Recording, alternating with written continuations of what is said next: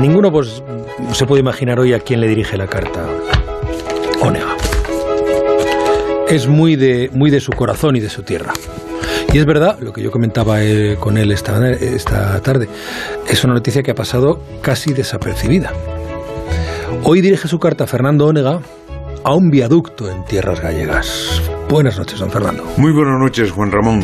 Te pido permiso para una carta extraña. Es una carta a un viaducto de la autovía A6 a la entrada de mi provincia de Lugo entre los municipios de Vega de Valcarce y Piedrafita de Ocebreiro. Va a hacer una semana, sobre las diez y media de la mañana del pasado martes, los vecinos oyeron un gran ruido y es que te habías derrumbado. Habías colapsado, palabra que ahora se usa cuando algo se cae y ha sido milagroso por dos importantes razones. La fundamental, que ningún coche pasaba en ese momento, con lo cual no hubo desgracias personales. Si alguno pasó en los minutos siguientes, debe haber tenido la fortuna de ver a tiempo el gran agujero y frenar. Y tampoco descarto, es lo más probable, que estuvieras cortado al tráfico, porque el tráfico lleva más de un año cortado más o menos a esa altura. La segunda razón para hablar de prodigio es que fuera de Galicia, El Bierzo y León, casi nadie se enteró del hundimiento.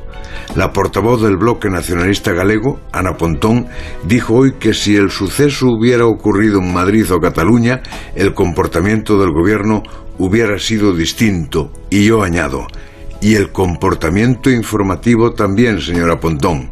Si el colapso del viaducto de una autovía se hubiera producido en Cataluña, habría una razón más para denunciar que España le roba incluso en las obras públicas. Si hubiese ocurrido en Madrid, los programas de noticias seguirían abriendo con tu derrumbe como si hubiera colapsado la Torre Eiffel, un edificio del complejo de la Moncloa o una de las cuatro torres.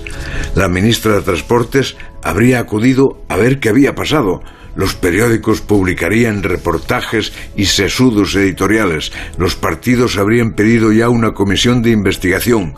Pero tú estás, querido viaducto, a la entrada de Galicia por la provincia de Lugo, donde nunca habrá tren de alta velocidad, donde Castilla y León pierde su nombre entre Vega de Valcarce y Pedrafita. Y ahí un viaducto hundido no es noticia. ¿Por qué va a ser noticia si nadie ha muerto?